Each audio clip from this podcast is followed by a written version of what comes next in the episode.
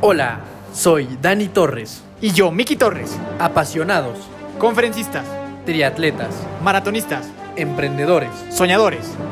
hermanos, Bienvenido a nuestro podcast. donde tu evolución personal es nuestra única misión. Los hermanos de fuerza están aquí. Hola, hola, querida comunidad de fuerza. Mi nombre es Daniel Torres, Dani Torres, ya me conocen. Un gusto poder otra vez estar aquí con ustedes, compartiendo más historias, más éxito, más motivación, más inspiración para todos ustedes y que le estén pasando mejor, independientemente de la pandemia, cada día en sus vidas. Miki, saluda de nuevo, por favor, a nuestra familia. Pues muy feliz de, de- de iniciar con esta historia increíble, pues esta, esta parte 2 de esta gran aventura que se llama Hermanos de Fuerza, el mejor podcast de Metepec, Toluca y el Estado de México. claro que sí. y el mundo. y el mundo entero pronto. pues bienvenidos, pues gracias a todos los que nos siguen, gracias por el apoyo, gracias por siempre estar eh, al pendiente del, del contenido, compartirlo, de verdad que lo, lo agradecemos muchísimo. Entonces, pues la invitada que tenemos hoy fue eh, una recomendada de una eh, podcast escucha de nosotros llamada Jimena y que le agradezco un montón por haberme pasado el contacto y por haberme recomendado con, con Ari, que es la persona que tenemos aquí el día de hoy. Entonces, también es una invitación a todos ustedes que si tienen o conocen personas con historias inspiradoras, por favor no duden en mandarnos sus contactos y nosotros vamos a ser los más felices de tenerlos por acá. Entonces, este, sin más que agregar, puedes presentar profesionalmente a nuestra invitada para que ahora sí le cedamos el micrófono. Claro que sí. El día de hoy tenemos a Ariadna Gutiérrez con nosotros. Ella es campeona panamericana en el 2019 y dos veces subcampeona nacional en ciclismo de ruta. Fue una vez eh, subcampeona nacional de ciclismo de montaña, es mundialista, seleccionada nacional y participó en los Juegos Panamericanos de Lima 2019. Ari, estamos muy felices de que estés aquí con nosotros. De verdad, eso es un orgullo y un honor tenerte en este estudio virtual.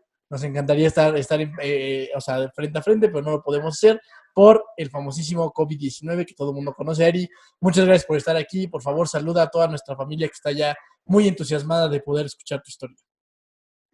Hola chicos y a todos los que nos escuchan. Y oigan, yo también quiero mandar un saludo especial a Jime. Eh, gracias porque ella me contactó con ustedes para estar hoy aquí en la distancia.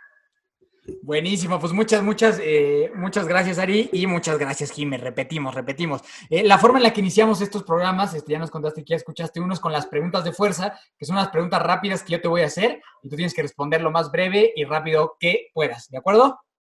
Vale, Venga, ¿cuál es tu profesión? ciclista profesional, Buenísimo, ¿tu edad? 29 años. Esta a lo mejor va a ser un poco obvia, pero tu deporte favorita, favorito, El ciclismo, sí. ¿ok? ¿Hay algún otro deporte que te guste? me gusta mucho la natación. ¿Ok? ¿Tienes algún equipo deportivo favorito que seas aficionada a alguno? Mm, equipo creo que no. No, equipo en sí no. Por ejemplo, eh, ves, no sé si, si veas el Tour de Francia. Sí, claro, es como el evento cumbre de- del ciclismo. ¿Ahí tienes algún equipo favorito?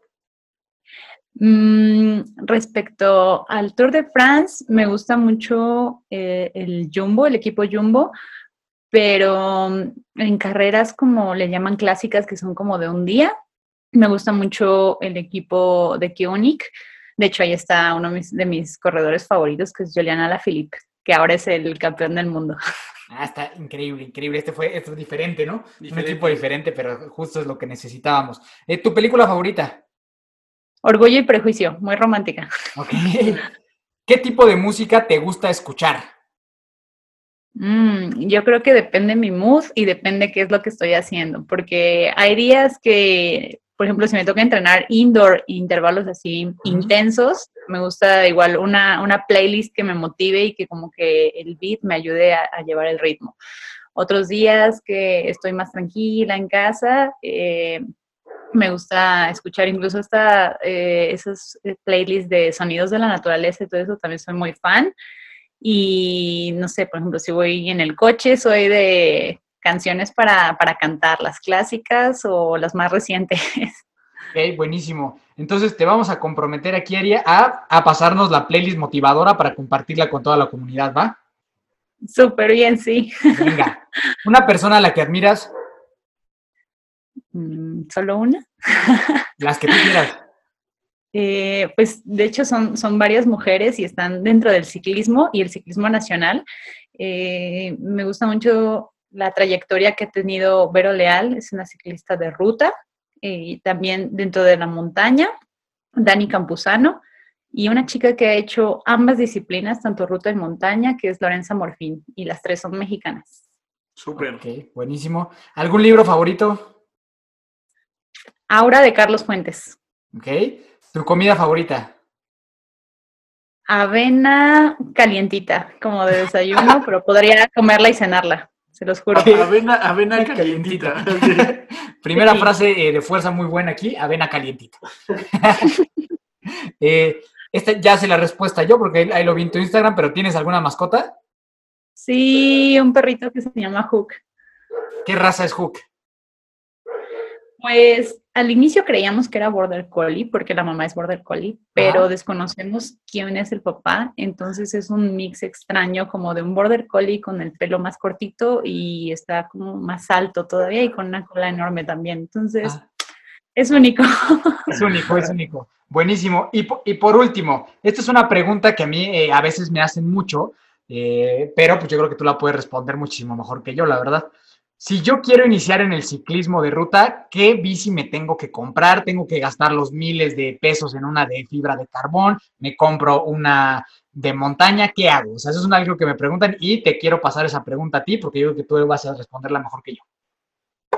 Bueno, primero eh, hay distintos tipos de bicicletas. Yo creo que también tienen que eh, tener muy claro eh, para qué la quieren, si quieren desplazarse al trabajo o a la escuela, o si la quieren realmente para realizar deporte, si el medio en el que se van a mover es terracería, si literal la quieren para ir al bosque o en la carretera. Entonces, una vez que definen eh, cuál es el lugar donde se van a mover y con qué objetivo, es eh, el, primer paso.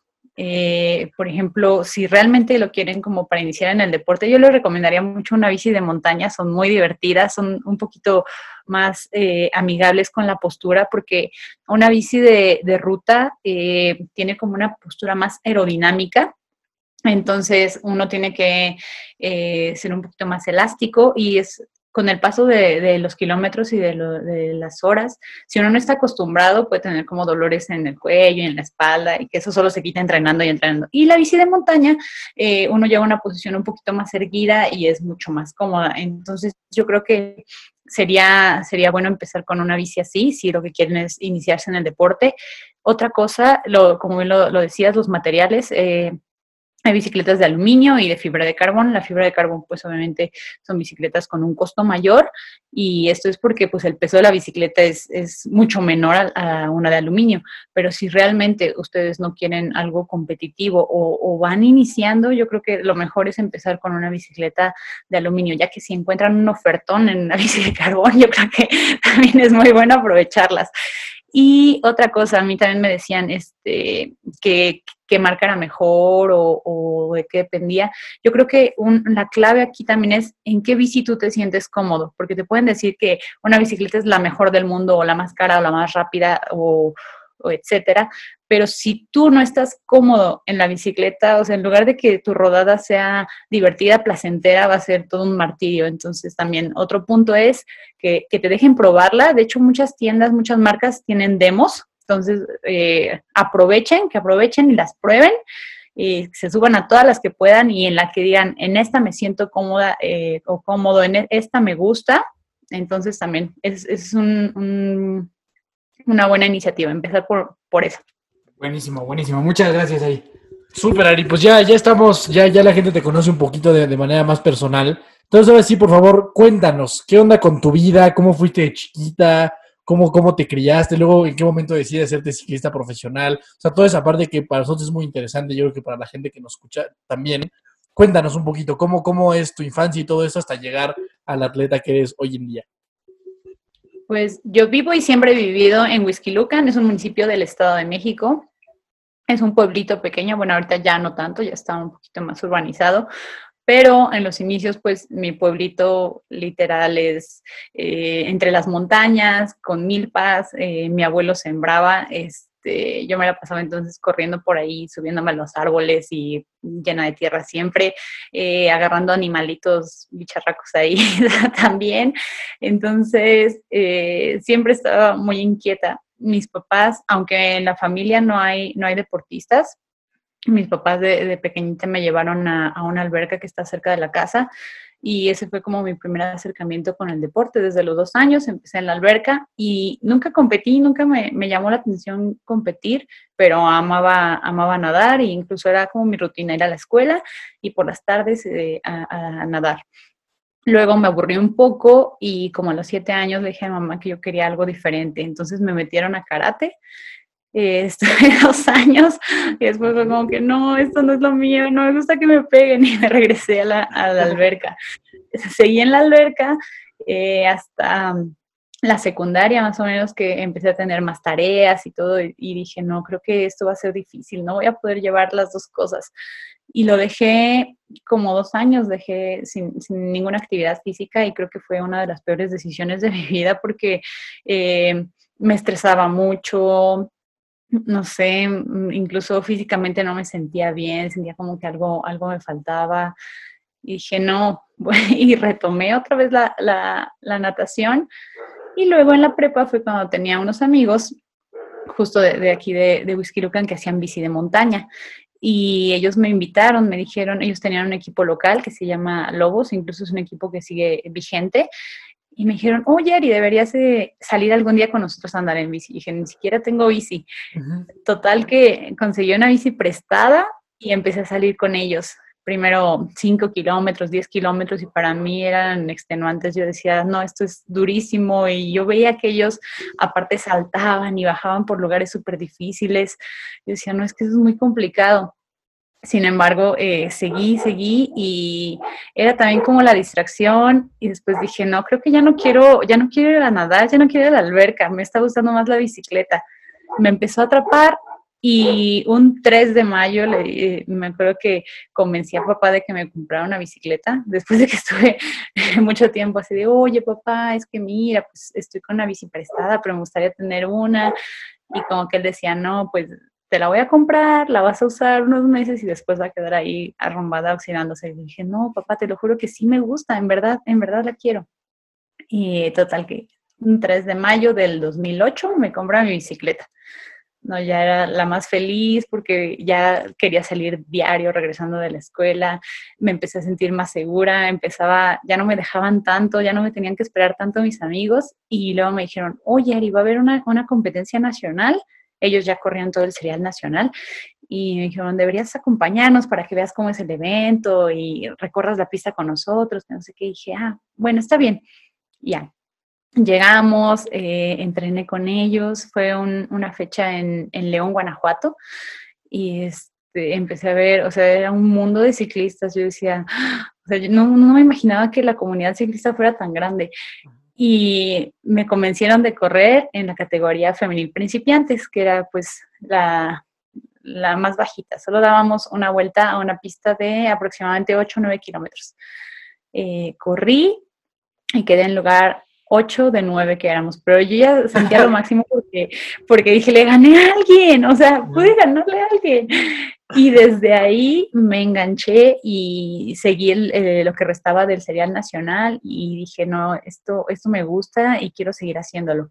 Em, fui mejorando poco a poco con, con, el tiempo, luego ya escalé a, la categoría femenil avanzadas, eh, luego femenil, eh, ya iba a pasar a femenil expertas y en, ¿Nos puedes explicar un poquito, ahí, perdón que te interrumpa, cómo funciona justo las competencias de montaña para la gente que no sabe? O sea, ¿cómo es eso de principiante? Luego, luego ¿qué tengo que hacer yo para, para intermedia y avanzada? O sea, como que ¿cómo funciona eso? Sí, eh, la modalidad se llama cross country y es decir que es, es dar la vuelta a un circuito. Ese circuito eh, antes, cuando yo inicié, tenía unas distancias entre 8, 9 kilómetros, eran vueltas largas. Ahora ya, ya ha cambiado un poco, son vueltas más cortas, eh, alrededor de, lo, entre 3 y 5 kilómetros por vuelta. Y según tu edad y tu nivel, va aumentando el número de vueltas que das a, esa, a esa, pista. Entonces casi siempre eh, femeniles solo habría, en ese entonces solo habría esas cuatro eh, categorías. Era principiantes que daban una vuelta, avanzadas dos, expertas tres y elite cuatro. Y pues siempre la recomendación era empezar por, por la categoría más baja. Ahorita ya es, es, mucho más grande, ya hay categorías desde una que le llaman pañales, que son niños este, de tres años, así súper chiquitos, infantiles, juveniles, elite, ya está como más eh, estructurado todo. Y justamente cuando tú llegas por primera vez, pues te ayudan a, a, elegir qué categoría es la que te va mejor y de a poco te van diciendo cuál es la que sigue, cuál es la que sigue según, según tu avance, más o menos, así es. Ah, ok, perfecto, perfecto. Sí, entonces, eh, pues todo iba, iba muy bien, iba motivada y a la par llevaba yo la escuela, era, siempre, siempre ha sido escuela, escuela y deporte, fue también como el compromiso que hice con mis papás. Y en mi primer año de universidad, en, en 2010, tuve un accidente en coche y me fracturé el fémur así, a la mitad. Entonces yo estaba, dije, no, ya, eh, perdí toda la temporada. Eh, en la universidad me dijeron, pues la universidad este, no tenía elevadores, entonces solo eran escaleras y eran como cuatro pisos y me dijeron, no, no puedes venir aquí con muletas y con las escaleras. Eh, da de baja el semestre y hasta que estés bien regresas.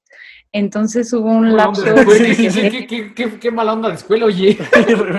y realmente fue así como de, pues, este, como que no es muy amigable aquí las instalaciones para que tú con tus muletas, entonces mejor, ¿sabes qué? Guárdate, recupérate y luego regresas.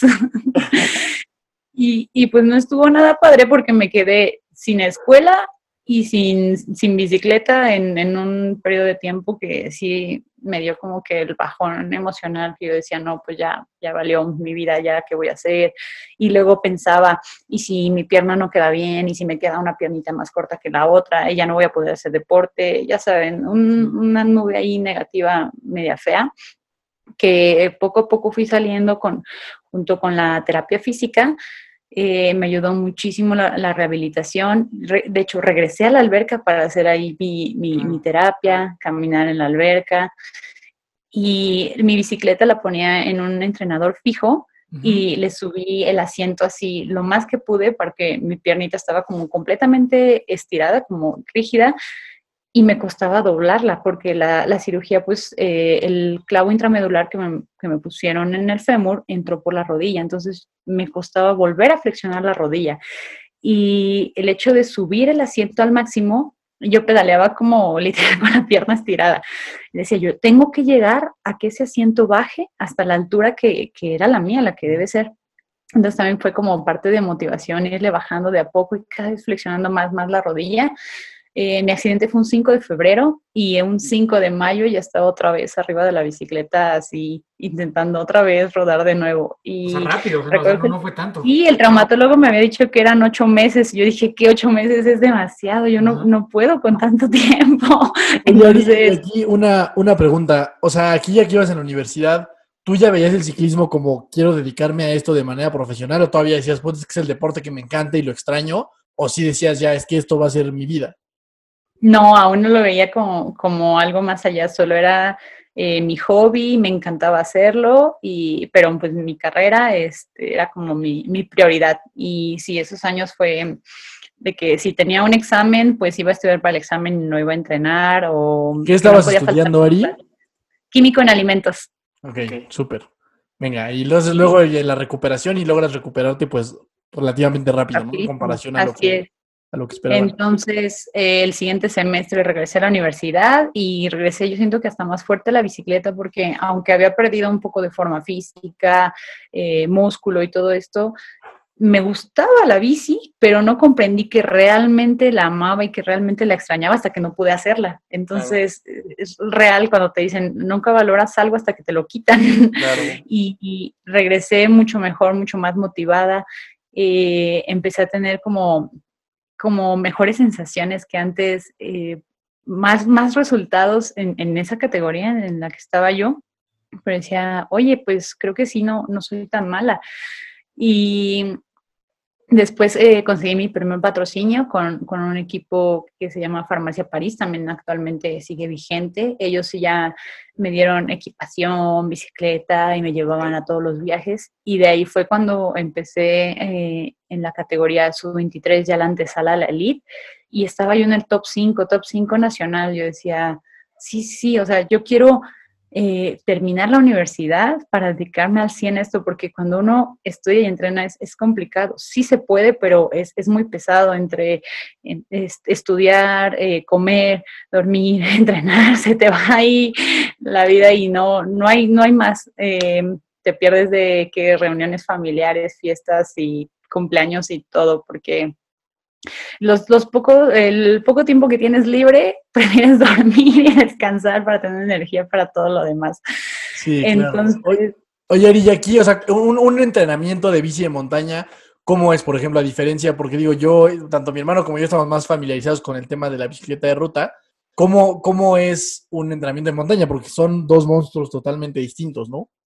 Y las caídas, también, cómo son las caídas, porque eso, eso, o sea, a mí se me hace que se ve bien padre toda la montaña, pero yo nomás pienso que me caigo de ahí, siento que voy a desgraciar la vida por siempre y por eso mejor me quedo en mi bici de ruta todo derecho. Entonces, cuéntanos eso. Sí, de hecho, eh, algo muy importante de la bici de montaña es la técnica. Entonces, esa solo la quieres practicando, yendo a lugares, eh, por ejemplo, con lodo, con piedras, con raíces, con escalones, y es de que primero que nada la parte mental, el decir, puedo hacerlo, voy a bajar por aquí, lo voy a intentar. Una vez que quitas como ese bloqueo, es ahora va eh, la acción. Eh, ver a, otros cómo lo hacen, dominarlo, ya lo hiciste una vez, hazlo de nuevo. Ya lo hiciste otra hasta que realmente lo empiezas a hacer como muy fluido, muy natural. Ese es, ese es un, un aspecto. Otro también es, eh, es muy explosivo, es a veces yo creo que más explosivo que, la ruta, son muchos cambios de ritmo, porque en la ruta pues tienes tramos eh, planos, subidas un poquito prolongadas, pero en la montaña puedes bajar dos metros y el otro metro es un columpio y ya estás eh, arriba. Entonces se, se entrena mucha, mucha intensidad, mucha explosión. Y también, de hecho, entrenas la parte de, resistencia, que esta incluso a veces te recomiendan eh, entrenarla en bici de, ruta para complementar la bici de montaña. Así fue como yo inicié a hacer, hacer ciclismo de ruta, porque me dijeron, Ari, estás muy bien en, técnica y todo, pero al finalizar las competencias, o sea, yo iba como que iba bien, bien, bien, y luego se me acababa, como dicen, se acaba el gancito. O sea, me está faltando esa parte de resistencia y la bici de ruta era la que me iba, me iba a proporcionar eso. Entonces, así fue como también por ahí del 2011, 2012, empecé a hacer eh, bici de ruta. Ok, o sea, como para complementar el entrenamiento de montaña. O sea, tú estabas enfocada 100% montaña y le ibas a pegar por ahí. Así es, exactamente. De hecho, yo decía, la bici de ruta ni siquiera me gusta. La hago porque sé que me ayuda a la montaña, pero no la disfruto y, ay, no, yo decía, no, mil veces la montaña es más divertida y ensuciarte y esto y qué aburrido ir sobre una carretera todo el tiempo. Eso decía en ese entonces. Claro, claro, que está cañón, ¿no? Ahorita yo veo como en estos tiempos de pandemia todo mundo se puso a hacer bicicleta de montaña, neta estoy como muy sorprendido. O sea, tengo así ya mil amigos todos los domingos con sus fotos en la bici de montaña, no, no entiendo por qué ahora se hizo como tan popular. Nomás cerraron los bares y se fueron para allá, ¿no? Sí, sí, sí. Oye, es que también un plus que te da la bici de montaña es que puedes llegar a lugares así que, que ni te imaginas que a lo mejor, o sea, nunca hubieras pasado en el coche, tal vez por ahí, y te vas internando en, la naturaleza, en el bosque, y aparte es ese, plus que tú dices, eh, aquí no va a haber gente eh, con esta onda del coronavirus, la pandemia y todo eso, son lugares pues libres, eh, el aire puro, te oxigenas, te relajas, yo creo que también es, es como un medio de escape que, también te lo da la bici de ruta, pero yo creo que todavía eh, como que la bici de montaña te lo da un poquito más. Ok, venga, súper Ari. Entonces, ya estabas, eh, nos comentabas como abajo ya de, de las elite, ¿no? O sea, ya muy cerca como de estos grandes niveles. Me imagino que antes de esto ya, ya, ya ganabas, o sea, las competencias ya normalmente quedabas en primer lugar y todo esto. En, en, las competencias, digamos, estatales, en el serial estatal me iba muy bien. Ahí sí logré el campeonato eh, varias veces, pero todavía me faltaba como un, algo para, para eh, despuntar un poquito más a nivel nacional. Y es este, en 2015 más o menos terminé la carrera y ahí sí fue cuando le dije a mis papás, bueno, pues ahora sí, quiero ser ciclista. O sea, ya me gradué de químico en alimentos, pero quiero ser ciclista. Y mi universidad, por, por ese entonces, eh, empezó a patrocinar a un equipo de ruta. Ahí fue cuando me invitan, me dicen, no, Yari, ¿no quieres, ¿no quieres formar parte también del equipo de ruta? Yo les decía, oigan, pero es que yo hago montaña, o sea, yo no tengo, sí, ruedo en ruta, pero nunca he competido en ruta. Pues total que me lancé así a las grandes ligas del, ciclismo de ruta sin, sin tener competencias previas ahí acumuladas. Me invitaron a, un nacional, fue, fue duro, fue en Ixtapan de la Sal, no lo acabé, me, me, sacaron por, por tiempo. A esto me refiero a que hay como una, una regla que te dicen cuando la punta o las primeras ya te llevan más de cierto tiempo, cierto porcentaje de tiempo, pueden ser 10, 15 minutos, tú ya, ya estás fuera, ya no puedes continuar, aunque tú digas yo quiero terminar y yo tengo las ganas, es, ya estás fuera. Entonces así me pasó esa vez y yo dije, no, eso está, eso está muy cañón. ¿no? Sí, sí, sí, porque, o sea, tú quieres terminar, pero ya no puedes. Sí, o sea, te trepan a la barredora y te dicen, vámonos. Exactamente. Y entonces este equipo de la universidad iba a asistir al, al Giro de Italia femenil y me dijeron, oye, es que necesitamos porque son, son ocho las que van y pues están contemplando. Y dije, no, están loquísimos. O sea, si, si, si no terminé el nacional, ¿cómo voy a ir a una competencia internacional con muchas chicas y todas experimentadas y todo? No, pues es que necesitamos para, para completar el equipo, que no sé qué. Pues total. ¿Este equipo ya es, ya es elite? O sea, ¿ya es nivel elite? Sí, ya era un nivel ah, elite. Entonces, por eso también estaba yo muy aterrada, pero al final dije, no, o sea, no sé, dije, total, ¿qué puedo perder? O sea, también es una experiencia nueva y dije, pues va, nos vamos. Eh, a pesar de que entrené, entrené un poquito más kilometraje y todo esto de preparación como desde un mes antes, creo que fue cuando me notificaron que, iba. Eh, no, yo llegué allá y no sabía, realmente no sabía lo que me enfrentaba. Era una competencia de 10 días. Yo solo pude participar tres días porque me pasó lo mismo. O sea, ya iba muy rezagada del grupo, llegó la barredora, te subes y ya entonces me subieron a la barredora y yo iba llorando. yo recuerdo que, sí, yo recuerdo que llegué a la meta y yo me sentía muy mal porque yo dije, o sea, la universidad me trajo aquí, las chicas están pues dando lo mejor de sí, yo en el tercer día ya estoy fuera. Yo decía, no, no puede ser, soy la peor, no, o sea, soy malísima como ciclista. Total que la depre me duró como un día y después le dije al, al, director del equipo, oye, quiero eh, se le llama como hacer la carrera por fuera. Esto quiere decir que ya no estás compitiendo, ya no tienes número, pero dije, puedo hacer el recorrido antes. O sea, si se arrancan a las 9, pues yo me voy a las 7 de la mañana y trato de que no me alcancen sobre la misma ruta. Al final ya estaba señalizado y de todos modos me llevaba yo mi, mi mapita de las etapas, me llevaba unos euros, abasto y mi herramienta. Yo decía, pues total, estamos en Italia, yo creo que la cultura aquí eh, vial es un poquito mejor que la del país. porque, aquí es imposible hacer eso, ¿no? sí, qué miedo. Y total que eh, hice como que toda la competencia así, por fuera. Regreso a México y era el campeonato nacional de, montaña. Entonces, eh, fue en, en Aguascalientes y me toca subirme al podio en tercer lugar, ¿no? Yo estaba voladísima porque era mi primer podio elite. Yo dije, wow, o sea, la bicicleta de ruta es la onda, porque ¿qué fue lo que hice diferente? Pues hacer más bici de ruta y la bici de ruta me trajo al podio. Y justo lo compartí con, con Dani Campuzano y Lorenza Morfín, que yo ya las, las admiraba muchísimo y dije, no, esta es, esta es la clave. Ya, ya quiero seguir haciendo bici de ruta, nunca la voy a dejar porque me ayuda para la montaña.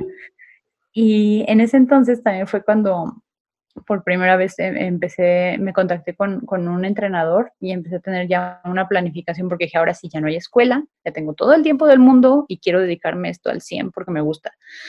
Eh, y él ya me empezó a entrenar eh, me costó un poquito adaptarme a todo este eh, programa sistematizado, porque yo era de que, ay, pues hoy tengo ganas de hacer distancia, hoy tengo ganas de hacer ruta, hoy voy a hacer montaña.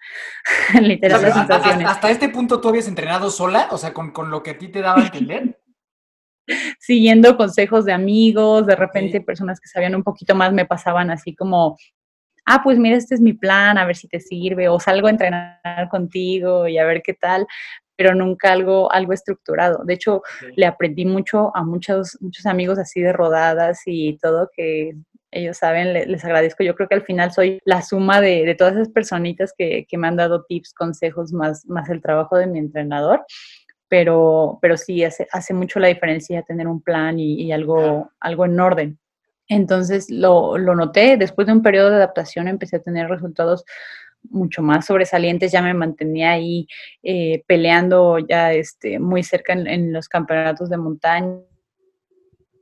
Seguí, seguí en, en, las competencias de ruta, incluso entré a un, a un equipo patrocinado por CONADE. Este, y llevaba las dos disciplinas a la par y ahí iba, iba, la verdad iba, iba mejorando y es, este, y yo decía, no, es que de verdad sí, o sea, quiero ser ciclista profesional, esto me gusta, me apasiona. Y en el 2018 eh, firmé mi primer contrato ya con un equipo registrado en la Unión Ciclista Internacional, un equipo eh, de, con base en Guadalajara. Y, este, y dije, no, pues ahora sí ya. Eh, ellos me dijeron, pero este equipo solo es de, solo es de ciclismo de, carretera, solo es ciclismo de ruta, entonces pues tendrías que dejar la montaña. Y dije, hoy eso sí como que me dolió un poquito, porque dije, oh, llevo tantos años en la montaña y ahora la tengo que dejar. Y dije, ok, sí, le entro. Y empecé, empecé con estas chicas, empezamos a salir eh, a competencias en, en Estados Unidos, en Colombia, Guatemala, Costa Rica, y la verdad es que me empecé a enamorar de, algo que sí tiene el ciclismo de ruta que no tiene el de montaña, y es el trabajo en equipo. En la montaña uno va solito contra, contra la pista, contra eh, las piedras. La, la piedra, todo, todo, ¿no? Sí, exacto, es, es como, yo lo veo como que gana el que más se adapta al terreno, el que puede superar más los obstáculos. Y acá en el ciclismo de ruta hay muchos más factores porque la fuerza la tiene el equipo, incluso puede ser que un día no, no te sientas tan bien o no seas el, ciclista más fuerte del pelotón, pero una buena estrategia de equipo te puede, te puede llevar a la, a la meta, ¿no? Entonces eso me empezó a enamorar más y yo dije, no sé, dije, creo que, creo que la ruta sí puede llegar a, desbancar mi amor por la montaña. Y aunque antes yo lo veía imposible, resulta que hoy en día pues así es. Eh, me, encanta, me encanta trabajar con, otras chicas, incluso también saber que en la ruta eh, tienes a tu director y tu director te va, te va diciendo indicaciones. En algunas competencias incluso pues nos permiten llevar el ahí el, chicharito, el, apuntadorcito y el sí, el director te va diciendo qué hacer y todo esto, que es algo que también no se da en la montaña. Y yo creo que la muestra del trabajo en equipo más grande que, hemos dado fue el campeonato panamericano que se llevó a cabo en, en Hidalgo en el 2019 donde ahí nos tocó participar como, como selección, eh, Selección México. Y todas las chicas, eh, fuimos seis chicas y todas trabajamos en conjunto y al final pues me tocó a mí cruzar esa meta en representación del país y llegar en, en, primer lugar y era algo que tenía muchos años que en México no se daba. Entonces, al inicio yo recuerdo que la gente que estaba viendo la transmisión y todo eso, ya después obviamente ya la vi yo días después, eh, yo leía los comentarios que decían que no, que México no sabía trabajar en equipo, que la estrategia estaba mal y era, no sé, como que siempre ganaban las mismas, que las colombianas nos iban a ganar, que las cubanas. Y al final esos comentarios se fueron, fueron cambiando cuando vieron que realmente había una posibilidad de que México ganara. Y, y cuando yo cruzo la meta y, anuncian que, México ganó, todos esos comentarios se, tornaron positivos, muy padres. Y además siempre, siempre habían confiado en ustedes. Sí, sí, sí, llega a pasar, ¿verdad? Llega a pasar. Yo sabía que iba a ganar. Y, y, fue, yo creo que es uno de los momentos más, más bonitos de mi carrera porque ganar un campeonato panamericano y además que ese campeonato, o sea, tuvo sede en México, en Hidalgo, es el plus porque pues había mucha gente en el circuito y todos eh, animándote y esto y sabiendo que pues eran, incluso algunas personas eran del medio de, la montaña, que yo las conocía por, la montaña y ahora estaban ahí este, apoyando. Es, de los momentos más bonitos, yo creo, de, de mi carrera deportiva. Oye, Ari, y para que, para que la gente sepa y entienda un poquito ese deporte, ¿cómo funciona ese tema del ciclismo eh, de ruta, pero en equipo? O sea, ¿cómo es? Es una especie como de relevos, cada quien a cierta distancia y luego ya alguien llega a la meta, o sea, como relevos de carrera a pie, o sea, ¿cómo funciona esa parte? Porque también tengo, tengo entendido que Pues cada una de ustedes tiene como ciertos potenciales, ¿no? Como una es mejor para sprintear, otra para escalar, otra como para diferentes tipos de cosas, ¿no? Tengo entendido que más o menos así funciona, a ver si nos puedes explicar. Y también un poquito complementario a, esto que te, que te pregunta mi hermano, que nos cuentes un poco más de ese día, o sea, cómo estuvo, ¿sabes? Cómo, cómo fue estar ahí adentro de esa carrera, cómo, se, cómo transcurrió toda hasta que cruzaste la meta. Sí, pues eh, el ciclismo de ruta, eh, en, en, femenil casi siempre somos seis integrantes. En el varonil eh, son ocho, son un poquito más. Este, y como, como bien lo mencionas, de, dentro del ciclismo de carretera hay como especialidades.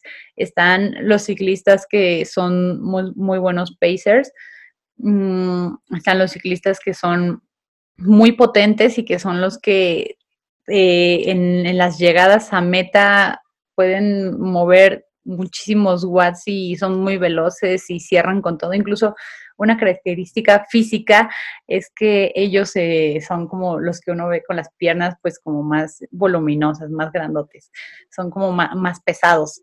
Estamos, en mi caso, como los ciclistas que somos escaladores, somos de, una estructura más, más pequeñita, más finitos y se nos da muy bien la, la, las subidas, las subidas largas, este, escalar puertos.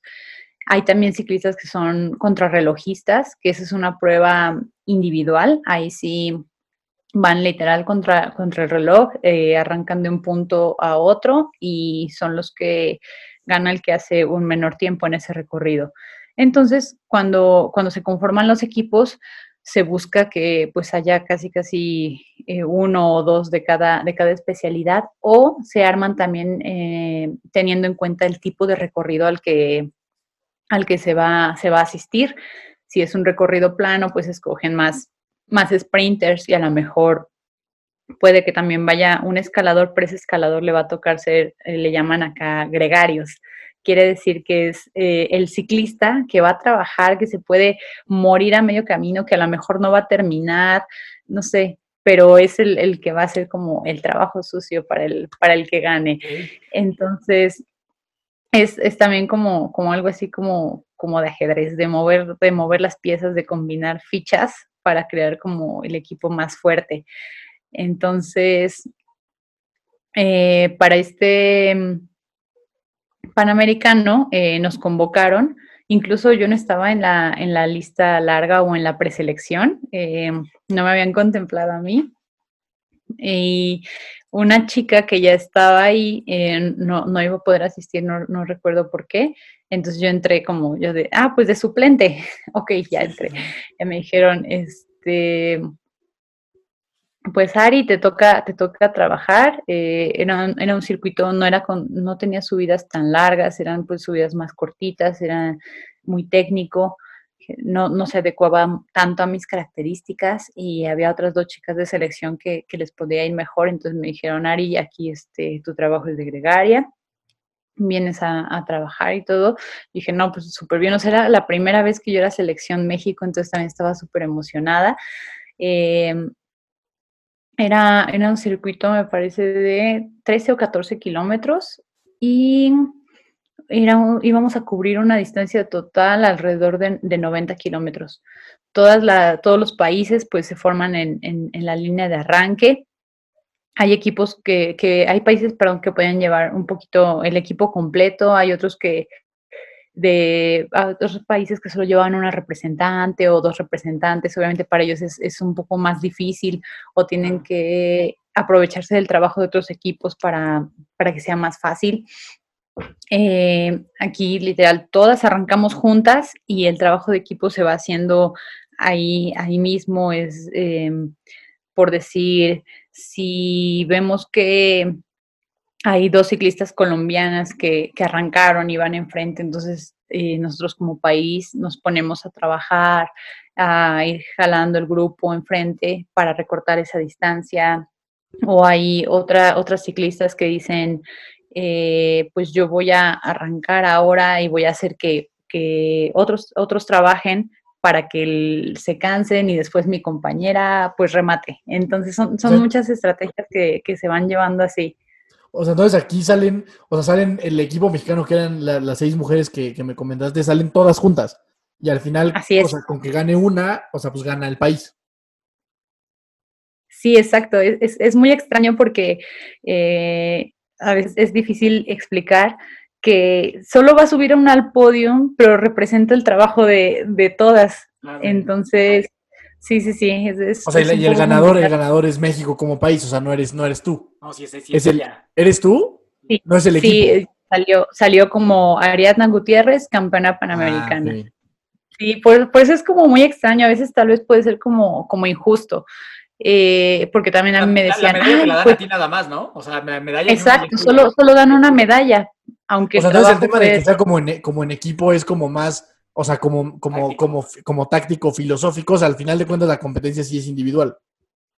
Así es, exactamente. Es, es complejo un poco, porque incluso también puede ser que media carrera o toda la carrera tú te la pases eh, solo cubriéndote del viento en el grupo sin hacer, digamos, nada, cuando todo tu equipo está trabajando, está trabajando, pero al final es eso, están, están cuidando que no te desgastes y que tus niveles de energía se mantengan eh, casi a, tope, porque al final eh, tú tienes que hacer un, un ataque, un arranque o algo que puede llevar al equipo a ganar.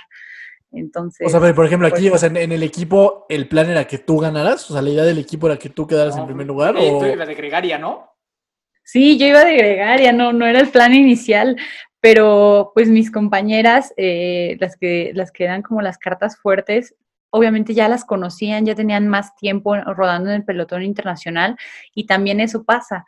Cuando tú ya eres un, ciclista de renombre o cuando saben de ti, te tienen más cuidado, están, todo, el, todo el pelotón está viendo como qué va a hacer, en dónde está y no dejen que se vaya y si se puede como encerrarla para que no salga, pues la, te encierran y tú te encuentras así como que, hey, ¿por, ¿por dónde me muevo, no? Entonces casi, casi las tenían así, marcaje personal, fichadas. Y tú por atrás ahí ganándole a todo mundo. Sí, yo pues tenía ni idea de quién era porque yo tenía muy poco que había, que había iniciado a competir fuera de México y era mi primera vez en selección, entonces yo creo que la mayoría no, no sabía ni quién era yo. Y entonces me dice el director, no, pues Ari, a ver, vamos a cambiar un poco la estrategia. Eh, ataca tú. Yo dije, ok, bueno, entonces voy a atacar yo. Eh, acelero, salgo del grupo y no quise mirar atrás hasta que yo sentí que ya había pasado como como un minuto o algo así, volteo y yo iba sola. Dije, mm, creo que nadie, nadie me siguió. No sé, a lo mejor pensaron como de, ahorita se cansa y, y la alcanzamos. Entonces seguí, seguí, seguí. Faltaban aproximadamente dos vueltas al circuito y yo decía, ay no, Ari, por favor, concéntrate, no vayas a cometer algún error, no te vayas a caer, eh, fíjate muy bien en, los movimientos, los trazos de las curvas, comer, beber, hidratarme muy bien. Y escuchaba eh, cuando se acercaba en el, coche el, director y me decía, sí, o sea, mantente con ese paso, si se puede. Yo decía, bueno, si se me acaba, yo sé que tengo a otras cinco compañeras atrás que pueden seguir haciendo el trabajo, pero al menos ahorita eh, yo estoy aquí enfrente y ellas pueden ir descansando porque los otros equipos son los responsables en, trabajar e intentar llegarme, ellas no. Entonces dije, bueno, confiemos en que no importa lo que me pase, porque tengo otras cinco compañías que pueden seguir peleando. Y como que con esa filosofía cada vez me iba acercando más, más a la meta y, el pelotón no me llegaba y realmente yo no me la creí eh, hasta que crucé la meta y decía yo, de verdad pasó, de verdad llegué no me alcanzaron. Y sí, o sea, fue, fue la sorpresa porque, como decíamos desde un inicio, o sea, yo no era la carta fuerte, es más, yo ni siquiera estaba en selección, yo fui suplente, pero por algo, por algo pasó y, y esto, no sé, fue muy, muy Fuiste, emotivo. fuiste la revelación del, del, del torneo y, y ganaste por mucho, o sea, sí mucho después de que tú llegaste llegaron las demás. Eh, recuerdo que creo que fueron como dos minutos, más o menos. Es un buen. Entre O sea, minuto y medio, dos minutos de diferencia. Porque aparte te fugaste como 26 kilómetros, ¿no? O sea, fue un, fue un ratote el que te tocó ir sola. Sí, sí, me tocó ir solita ahí. No, pues está increíble, está increíble, Ari. Y, y luego des- después de ese día, ¿qué pasó? O sea, como para ir llegando al día de hoy, eh, después de ese día, eh, ¿qué, qué, qué más sucedió? Porque me imagino que o sea, se acabó ser una sorpresa, ¿no? O sea, se acabó ser desconocida después de eso. O sea, a partir de ahí, pues ya se acabó todo eso, ¿no? Así es, de hecho, eh, tuvimos, seguimos compitiendo internacionalmente y ahora sí ya sentía yo eso, justamente, el de que ahora ya volteaban a verme, ahora ya me sentía como, ya no me sentía tan libre de hacer cualquier cosa en la carrera porque, porque volteaban a verme. Incluso también hay como cierta presión como social y de los medios porque es, y ahora la campeona panamericana, Claro. ¿qué va a hacer? Y ahora tiene que ganar. A lo mejor, o sea, yo lo sé, yo sé que es lo que te dicen, el, el jersey pesa.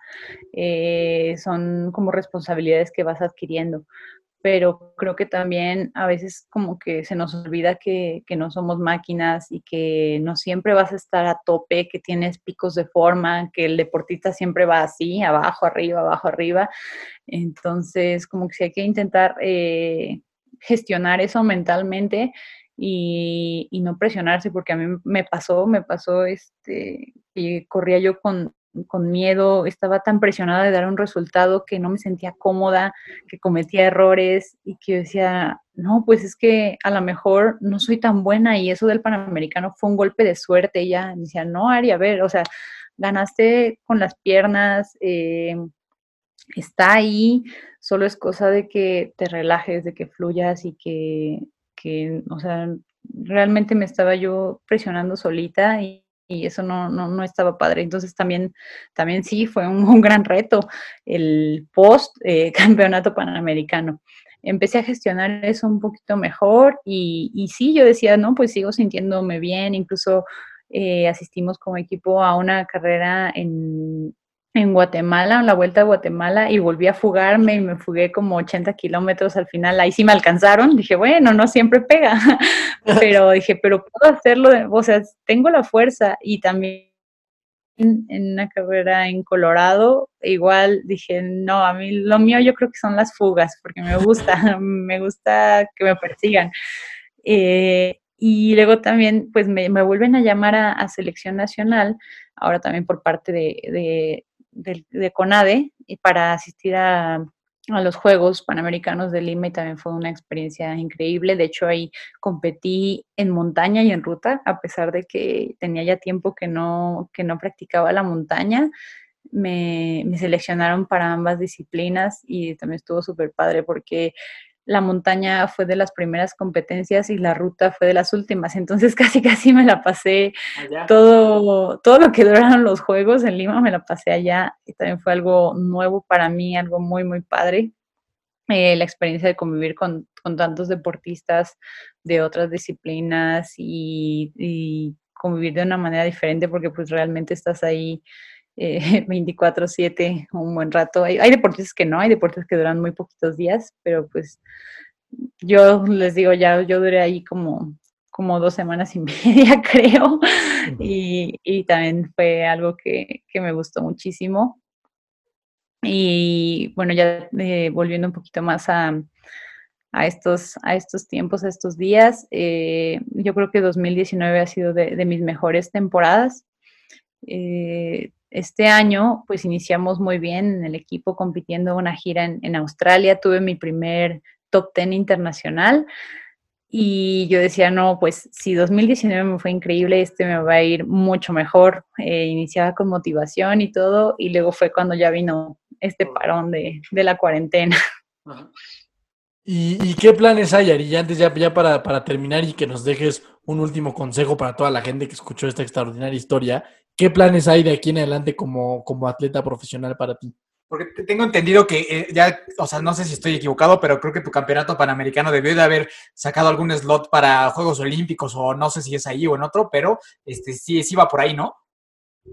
Sí, se logró una, una plaza, una plaza para juegos, que esa plaza también, como, como decimos, como se trabaja en equipo para esa plaza, esa plaza es de México, no es nomi. Ahí sí, esa plaza no tiene mi nombre, sino que las, las que estuvimos en, la lucha de, de ranking y que estuvimos en ese Panamericano, cualquiera puede, puede hacerse acreedora.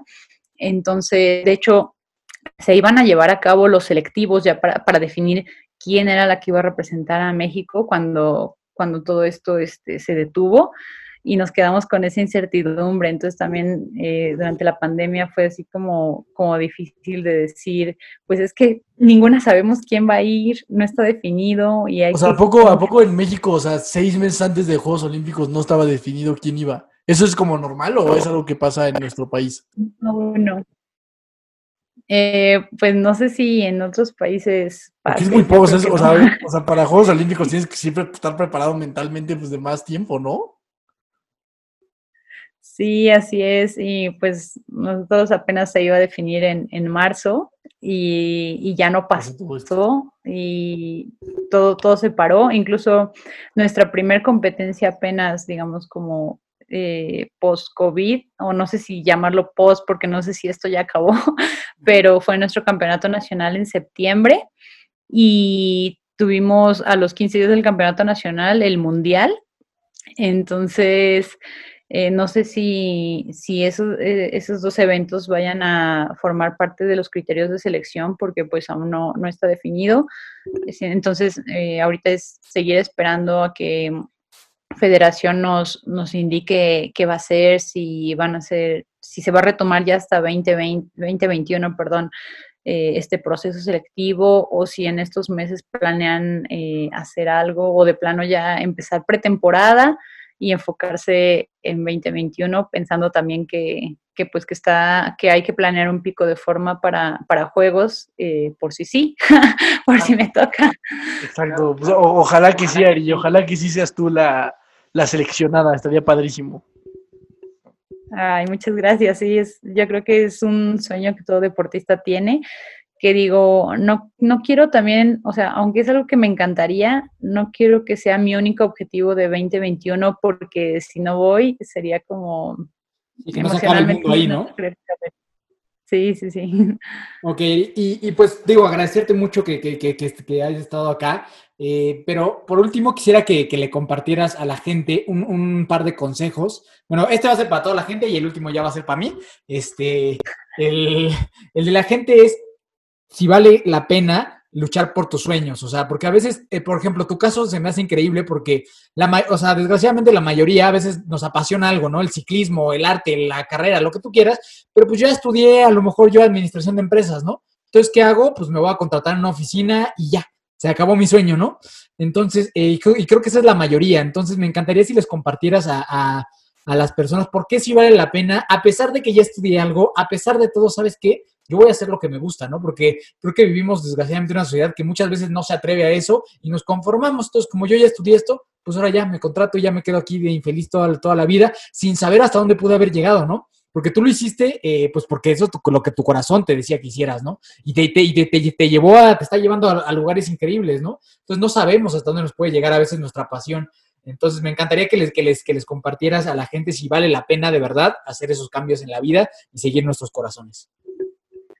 Sí, saben, o sea, yo no, no me arrepiento de nada. Siento que si yo hubiera terminado la carrera y hubiera ingresado al mundo laboral así de lleno luego, luego, siempre me hubiera quedado como esa cosquillita de qué hubiera pasado, sí, y qué tal, sí, y es que de verdad me gusta la bici, habría tenido futuro, no sé, no me gusta quedarme con la, con la incertidumbre de- o saber que a lo mejor... eh, sí iba a estar contenta en, mi trabajo, pero hubiera quedado como un huequito ahí, no sé.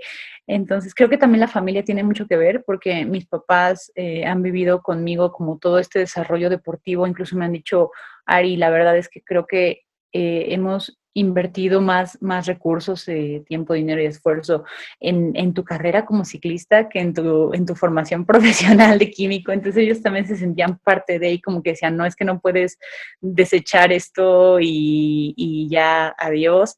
Este, se fueron involucrando mucho conmigo y me dijeron que, que, me apoyaban. Eso, eso es muy importante y sé que no todos los deportistas, no todas las personas a lo mejor tienen pues eh, esa suerte o esa dicha de que, de que tu familia esté ahí detrás, cuando incluso también la misma familia, otros parientes siempre te dicen así de, ay, pero ¿y cuándo vas a dejar de jugar a la bici? O, ay, bueno, pero ya, ya estuvo, ya te tienes que sentar cabeza y tienes que trabajar porque para eso estudiaste. Yo digo, bueno, es que yo, yo no estudié solo para, para, trabajar, yo estudié porque también me apasiona la química, porque me, me encantan los alimentos, porque yo sería, quería saber qué me estaba comiendo, me gusta ese proceso de transformación. Entonces también yo creo que desde ahí el enfoque es muy diferente a veces solo, solo nos dicen que tenemos que estudiar eh, para tener una retribución económica, porque te dicen, no puedes estudiar esto porque no vas a vivir de eso, porque no vas a ganar bien, entonces mejor estudia esto.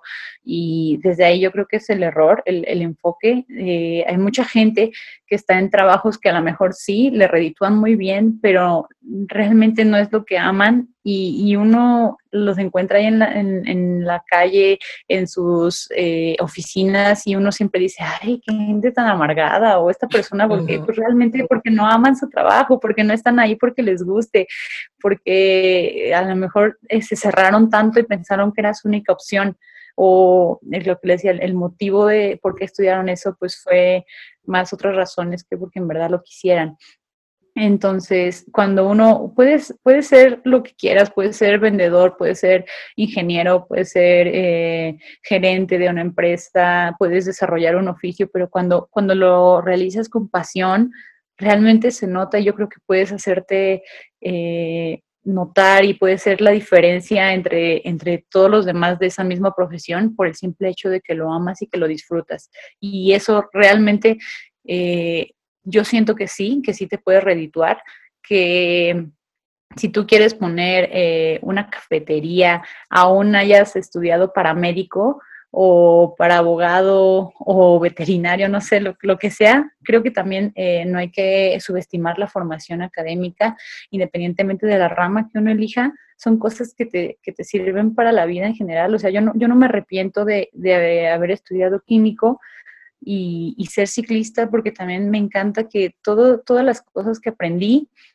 la manera de, de cómo redactar, cómo exponer, cómo enfrentarme a ciertos problemas, las aplico en mi vida y las aplico en mi carrera deportiva y eso, eso me encanta porque me dicen, ¿para qué estudiaste? ¿Cómo que para qué estudié? Porque es algo que, que, me ayuda a desenvolverme mucho mejor en, en, la sociedad, en mi deporte, en todo. Entonces todo suma, realmente todo suma, sean, sea eh, la universidad, sean cursos, sea un, un aprendizaje empírico que tú eh, tomaste un libro y empezaste a, estudiar un tema, que tomaste cursos en internet, que ves tutoriales en YouTube, lo que sea, eh, todo suma independientemente de, de la rama en la que en la que te desempeñes, así que no hay ninguna limitación de decir, oye, pero yo estudié esto y ahora quiero hacer esto, hazlo, o sea, no, no, no está peleada una cosa con la otra, incluso yo también digo, cuando me retiré del ciclismo, tal vez regrese a, a, a, ejercer mi carrera o a lo mejor no, a lo mejor voy a, voy a tener un trabajo enfocado en el deporte, pero no por eso siento que haya perdido mi tiempo en la universidad o que haya perdido mi tiempo en la bicicleta. No, al contrario, es estar abierto a esas posibilidades. Y también otra cosa que les digo, el deporte es, es un ambiente muy, muy padre. Te permite conocer diferentes lugares, diferentes culturas, sociedades, y uno conoce también a tantas personas que ni siquiera te imaginas eh, cuando uno de repente va rodando en la bici y te das cuenta que que a lo mejor eh, uno de ellos este, iba contigo en la escuela y nunca, nunca interactuaron y al final, ay, ¿sabes qué? Oye, íbamos juntos en el kinder y mira, ahora nos encontramos en la escuela. O, ay, ¿qué crees que eh, yo soy director de tal empresa y tú dices, no inventes, o sea, nunca imaginé que una persona de ese ámbito iba a estar rodando aquí conmigo es, es, es un mundo muy, muy padre que yo los invito a que, a que eh, se adentren en él. Sí, completamente. Yo también creo que el deporte es el, el mejor mundo que puede haber. Yo también recomiendo mucho que la gente se pueda meter al que sea, la neta, ciclismo, fútbol, natación, lo que sea, pero que se meten. Y algo que yo también creo mucho es, y trato siempre de tomar mis decisiones basado en eso, y es, o sea, ¿de qué te vas a arrepentir menos cuando tengas 80, 90 años? Cuando neta ya estés ya no te puedes mover, ya no puedes hacer cosas, ya a los 90 años, pues de qué decisión te vas a arrepentir menos, ¿no? Para mí es algo con lo que vivo y trato de tomar mis decisiones a partir de ahí, de, qué decisión me voy a arrepentir menos cuando ya sea un viejito que ya no me pueda ni mover. Entonces, Ari, mil gracias por haber estado con nosotros, de verdad estuvo padrísimo, estoy seguro que mucha gente va a salir motivada y entusiasmada esto. Ojalá te veamos a ti en, ya sea en estos Juegos Olímpicos en los que siguen, seguramente así será. Nos va a dar mucho gusto verte por ahí, de verdad. Mil gracias. Yo me despido ya toda nuestra familia. Mi nombre es Daniel Torres, Dani Torres. Ahí me pueden encontrar en Instagram, Facebook, Twitter, TikTok. Ahí andamos por todas partes. Y de verdad, mil, mil gracias. No, gracias a ti, Dani.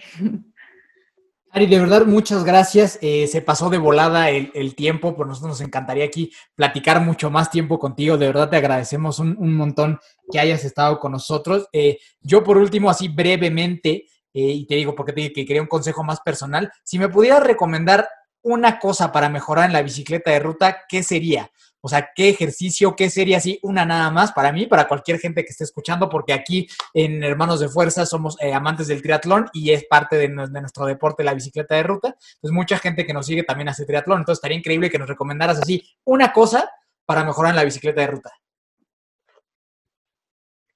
Yo algo que recientemente he incorporado a mi entrenamiento y que me ha gustado muchísimo son los ejercicios de, equilibrio, eh, de pro, propiocepción, se llama el término. Me ha ayudado mucho a tener más control sobre la parte de, de, del core y se los juro que en el manejo de, de, la bici de ruta te sientes mucho más seguro y tu velocidad de reacción también mejora eh, a la hora de que cuando vas rodando en el pelotón, que tienes que reaccionar, frenar, moverte. Eh, los topes, todo este tipo de irregularidades en el camino. La verdad es que yo me siento mucho más segura y con, con mayor control en la bici después de incorporar todo este tipo de, de ejercicios. Y en, en, internet uno encuentra también varios, varios tutoriales y literal paso a pasito de cómo ir eh, desarrollando eh, estos, estos ejercicios, incluso aumentando los grados de, de dificultad y hay incluso implementos como el Bosu o las Balance Board, que además son súper divertidas, entonces estás como entrenando y jugando al mismo tiempo y la verdad sí se refleja en, la, en el manejo de la bicicleta. Buenísimo. Ari, pues por, por último, si nos regalas tus, tus redes sociales para que la gente te busque por allá. Sí, en Facebook mi fanpage es Ari Gutiérrez. En Instagram estoy como Ari Lola con doble, doble y latina. Y en Twitter estoy como Ari GTZ y Ari con triple, triple y latina. No sé por qué yo pensaba que Ari Gutiérrez era la única en el mundo y resulta que no, ¿verdad? Entonces tuve, que implementar esas cosas para que me dejara crear mi cuenta. Buenísimo, Ari. Pues de verdad, muchísimas gracias. Gracias por iniciar esta segunda temporada con nosotros. Eh, te mandamos un abrazo enorme hasta Whisky Lucan. Ojalá un día nos juntemos a, a, darle una pedaleada, aunque sea que nos arrastres a mí y a mi hermano. Pero ojalá que algún día este, tengamos el placer y si no, por lo menos allí en Swift, que nos demos, este, no, no, que, que podamos rodar, aunque sea virtualmente por allá. Sí, estaría buenísimo en cualquiera de las dos modalidades.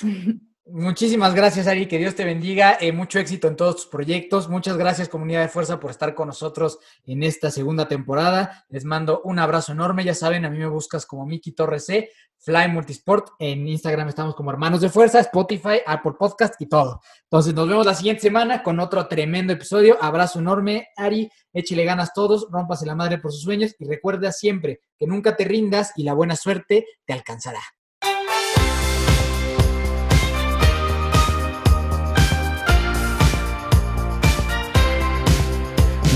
na na na na na na. Na hey hey hey. Adiós.